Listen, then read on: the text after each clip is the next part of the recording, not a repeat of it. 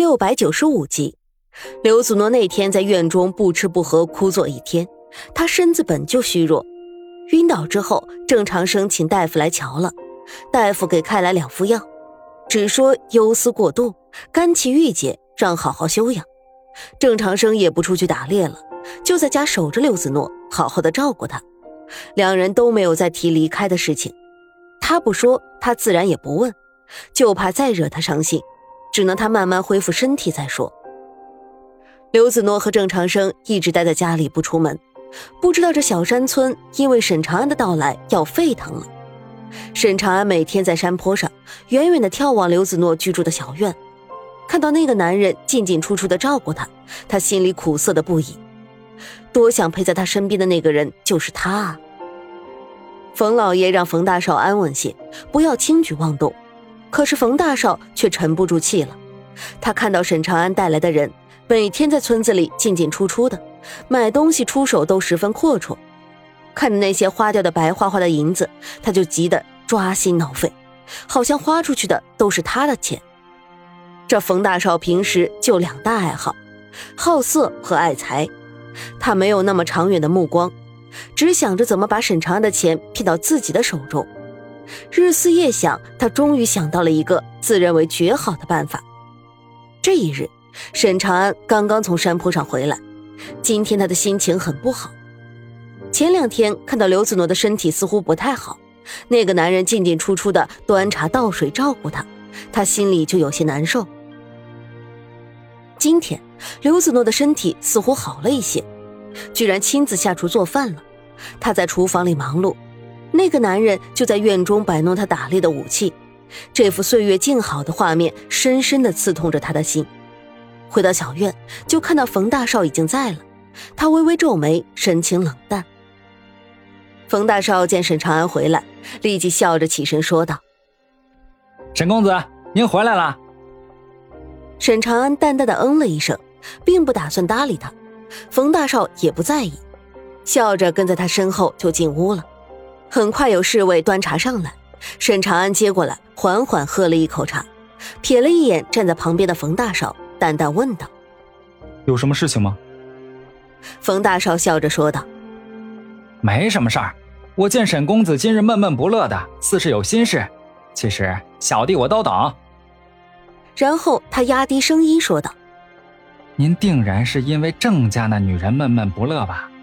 沈公子，听我一句劝。”天涯何处无芳草，何必单恋一枝花呀？这冯大少打听了几天沈长安的动向，摸不透他每天上山是为的什么，于是就悄悄跟随他上山。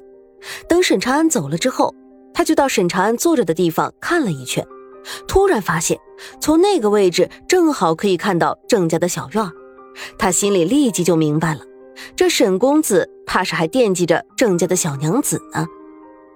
现在看来，那小娘子似乎对沈公子无意啊。冯大少当即就有了主意，他认为男人嘛，哪有不喜欢美女的？旧的不去，新的不来。冯大少有个表妹，长得十分清秀，也算是十里八乡的美人了。要是沈长安能看到自己的表妹，那以后自己跟沈长安可就是亲戚了。想到这里，冯大少都乐开了花。沈长安瞥了他一眼，并没有言语。冯大少却以为他是不好意思了，继续得意的说道：“那郑家的小娘子虽然长得确实十分水灵，可是她脸上有疤，而且都已经成亲了，跟着别的男人那就是二手货了，不值得您这样为她伤情了。”沈长安全身猛然笼罩一层寒意，那冯大少沉浸在自己的春秋大梦里，根本没有注意到沈长安的变化。哼，冯少爷懂得还真多啊！不知道冯少爷说这话所谓何意啊？沈长安冷笑着说道。冯大少也没有听出来这话里的讽刺之意，还以为沈长安被自己说动了，笑得眼睛都成一条线了。我能有何意呀？不过是为了沈公子着想。您身边也不能没有个体贴伺候的人，不是？我有个表妹。乖巧懂事儿，十分可人。今儿我带她来，您要是觉得行啊，就算她有福气，留下照顾您。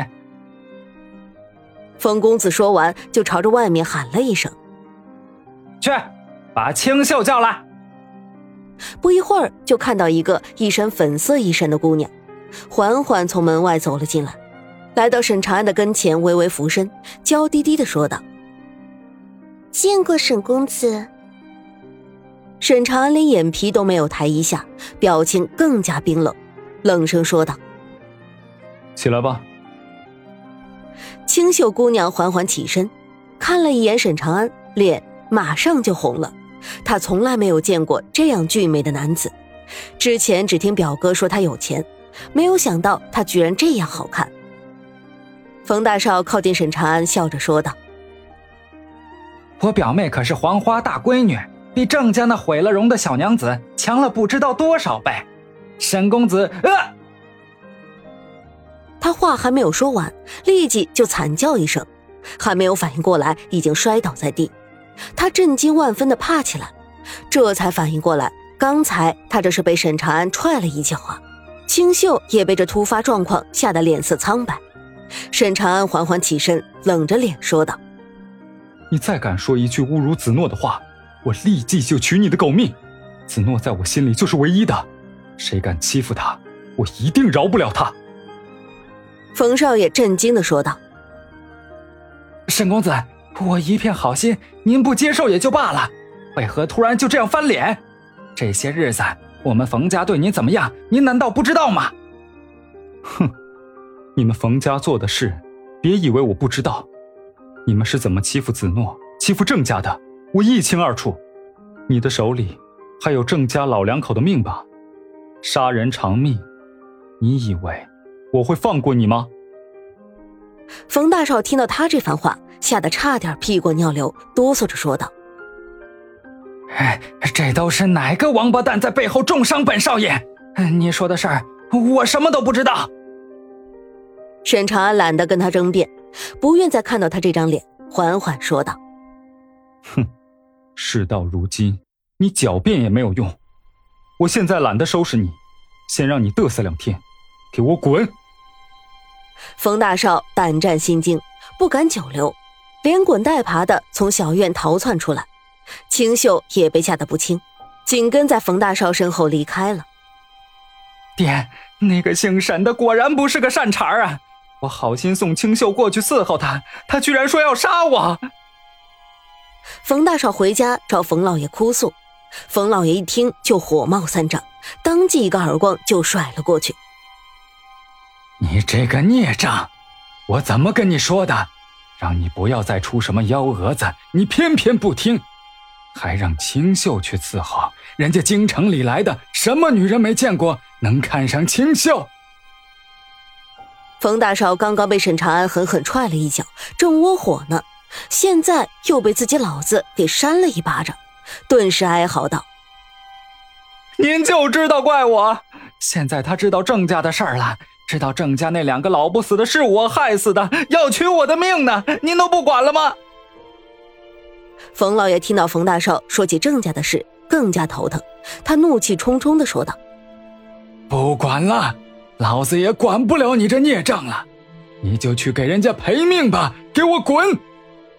冯大少被冯老爷赶了出来，心里一肚子的火，骂骂咧咧的回到自己的院中，越想越生气。想到沈长安那滴水成冰的眼神，他心里又是一颤。他心里想着，现在看来只能靠自己。那姓沈的想要他的命，他也不能等死，不如一不做二不休，直接一把火烧死他。